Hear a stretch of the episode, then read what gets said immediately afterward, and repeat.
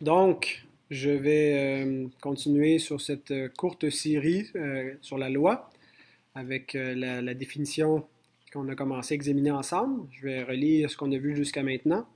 La loi de Dieu est éternelle, spirituelle et admirablement bonne. Elle reflète la perfection de Dieu. La loi est le seul standard universel de la moralité auquel tous les hommes sont tenus et par lequel ils seront jugés. C'est ce que nous avons vu jusqu'à présent. Ce qu'on va ajouter ce soir, cette loi est révélée à plusieurs endroits en degrés différents. L'homme, en tant qu'image de Dieu, a le témoignage de la loi dans sa conscience. On va essayer de regarder ces deux phrases-là. Donc, la loi est révélée à plusieurs endroits en degrés différents. Euh, c'est une erreur d'imaginer que la loi est seulement révélée dans les dix commandements ou euh, dans la partie qu'on appelle la loi, euh, qui est le, Pentateuque, la Torah. La loi, quand on parle de la loi morale, elle est révélée donc effectivement dans les dix commandements, mais pas uniquement là. On la retrouve aussi dans les psaumes, on la retrouve aussi dans le Nouveau Testament, la loi. On la retrouve dans le Sermon sur la montagne, par exemple, où Jésus nous parle de, la loi de Dieu et, nous montre que les dix commandements, jusqu'où ils vont.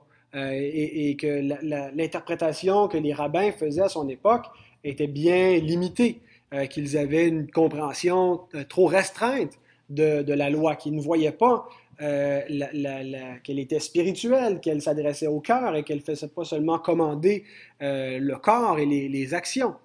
Et donc, on la retrouve aussi dans les épîtres. c'est ça. Et donc, elle est, elle est révélée aussi en des degrés différents. Donc, il y a des passages de la parole où elle est plus explicitement mise de l'avant, mais chaque fois que la volonté de Dieu est exprimée, chaque fois que ce qu'on peut appeler sa volonté perceptible, euh, c'est-à-dire quand Dieu nous, nous, nous, nous dit ce qu'il veut, ce qu'il attend de ses créatures, bien, on est en présence de sa loi. Hein, quand Dieu nous dit d'aimer notre prochain, c'est sa loi. Euh, quand l'Écriture même nous dit de, nous donne des exhortations dans le Nouveau Testament, euh, de, je ne sais pas, de ne pas quitter notre assemblée, euh, ça reflète le caractère de sa loi. c'est des impératifs, c'est des commandements qu'on ne mettrait pas nécessairement dans le, décalogue, mais qu'on peut certainement regrouper ou, comprendre à la lumière des, dix commandements. Euh, ou de d'autres passages. Donc la loi, c'est finalement la volonté perceptible de Dieu. Je dis perceptible parce qu'il y a aussi sa volonté décrétive. C'est-à-dire que euh, Dieu, par exemple, a décrété euh, la mort de son propre fils. Et cette mort est arrivée par, des transgressions de la loi de Dieu. Dieu dit, tu ne commettras pas de meurtre, tu ne feras pas mourir l'innocent. Et donc, c'est dans sa loi. Donc, sa loi perceptible nous dit ce que l'homme ne devait pas faire. Ce qu'ils ont fait, en livrant Jésus selon le dessein arrêté de Dieu. Et donc, on a une volonté euh, décrétive qui semble contredire une, volonté perceptive. Euh, c'est pas qu'il y a une contradiction en Dieu, mais c'est que, bon, c'est un autre sujet là, que la loi, mais comment les, les décrets de Dieu euh, euh s'accomplissent en harmonie avec la responsabilité de l'homme. Et donc, quand on parle de qu'est-ce que Dieu veut de nous, c'est quoi sa volonté pour nous, on ne doit pas chercher quelque chose de caché, mais, ce que Dieu veut de nous, il nous l'a révélé. Et on doit prendre nos décisions à la lumière de la révélation. Euh, et, donc, quand, quand il vient le temps parfois de prendre une décision où on n'a pas un commandement spécifique, est-ce qu'on doit déménager, est-ce qu'on doit s'acheter une nouvelle voiture, est-ce que je dois vraiment me marier avec telle personne, euh, on n'aura pas une réponse euh, spécifique à la question spécifique nécessairement, mais on a avec la, volonté révélée de Dieu, sa loi, toute toute les, euh, euh, la connaissance nécessaire pour être capable euh, de, prendre une décision éclairée. Et bon, il n'y a, pas seulement que, les commandements moraux qui devraient nous, nous, diriger, il y a d'autres éléments, des conseils que, la Bible nous dit de, prendre, des frères et des sœurs, de se soumettre les uns aux autres, de prier également, de demander au Seigneur de, la prudence, et, lui connaît l'avenir, nous ne le connaît pas, donc de nous préserver. Alors, je m'écarte un petit peu parce que c'est pas euh, tout ça le, sujet, mais voyez que la loi, finalement, c'est pas quelque chose de simplement légal, de simplement euh, juridique, mais ça a une dimension très concrète, pratique dans notre vie. Euh, c'est finalement qu'est-ce que Dieu attend de nous? Et pour faire un parallèle avec le message complexe de dimanche dernier, euh, si on veut savoir comment est-ce qu'on peut plaire à Dieu, ben c'est, en faisant sa volonté. Euh, sa volonté nous est révélée donc dans, sa parole, partout où sa loi est présentée.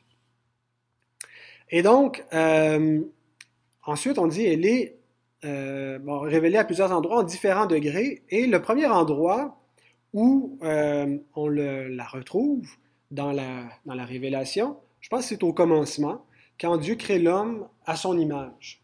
Qu'est-ce que ça veut dire exactement que l'homme est créé à l'image de Dieu? la Bible ne répond pas de manière explicite. Euh, elle emploie cette expression-là dans l'Ancien et dans le Nouveau Testament. On comprend que, ça veut, que l'homme est une créature à part. Il n'est pas comme tout le reste du, euh, du cortège animal qui a été créé avant lui. Euh, il est mis dans une catégorie distincte parce que lui, il est un porteur d'image. Le porteur de l'image de Dieu, c'est ce qui fait qu'il a un statut sacré. Euh, et donc, qu'est-ce qui est euh, impliqué dans le fait de porter l'image de Dieu? Entre autres, c'est d'être une créature responsable, qu'on est redevable parce qu'on a été placé ici comme garant de la création. Dieu ne va pas nécessairement demander des comptes aux animaux pour de s'être entre, entretués. Euh, entre eux parce qu'ils ne sont pas à l'image de Dieu, ils ne sont, pas responsables, quoique la Bible dit qu'il va redemander le sang à une bête qui a versé le sang de l'homme, c'est-à-dire que si on dit un chien qui mord mérite la mort, donc si on veut, il y a un degré très minimal de, responsabilité ou d'imputabilité pour un, un, animal, mais l'homme, à l'image de Dieu, euh, il est euh, une créature donc responsable. Pourquoi? Parce qu'il a la loi de Dieu dans sa conscience. Euh, donc, Genèse 1, 26 nous dit, euh, c'est le texte de base là, qui nous dit euh, Faisons l'homme à notre image, selon notre ressemblance, et qu'il domine sur les poissons de la mer, sur les oiseaux du ciel, sur le bétail, sur toute la terre et sur tous les reptiles qui rampent sur la terre.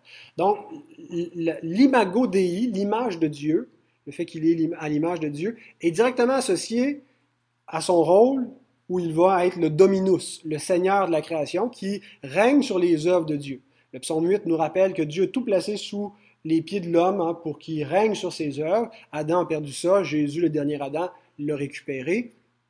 Mais donc, euh, comment est-ce que l'homme peut exercer le règne euh, euh, pour, Dieu? Ici-bas, être son, son, son, gérant, le représentant de Dieu qui gouverne dans le monde?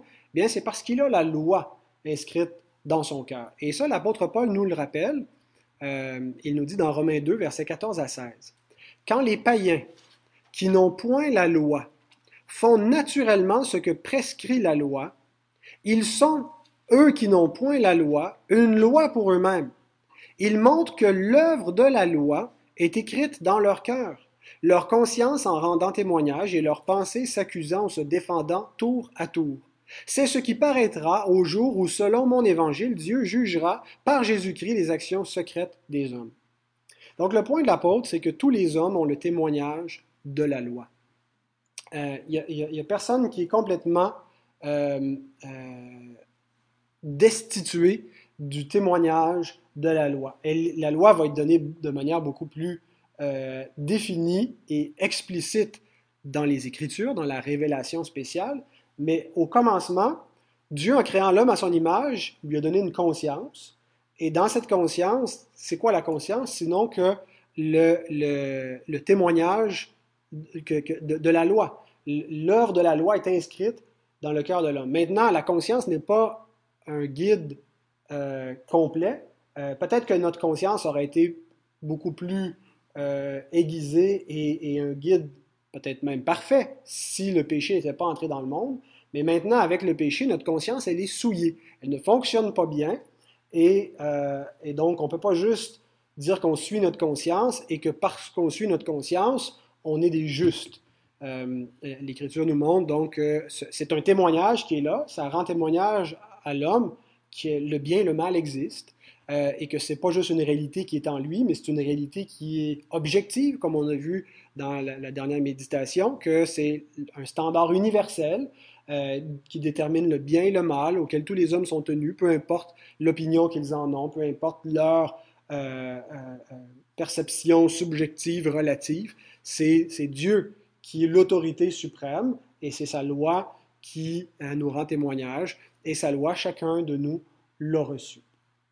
Et donc, elle est donc, c'est le, premier témoignage pour faire le lien avec ma première affirmation. la loi est révélée à plusieurs endroits en différents degrés. Donc, quel endroit où, où on retrouve la loi? Bien, dans la conscience de l'homme, parce qu'il est à l'image de Dieu. Ça lui a été donné au commencement comme une révélation euh, générale de Dieu. Alors, euh, la, suite, on va l'examiner dans la prochaine étude. Euh, voilà, ou les autres endroits où la loi est révélée également, pas seulement dans notre conscience, mais aussi de manière particulière dans les Écritures.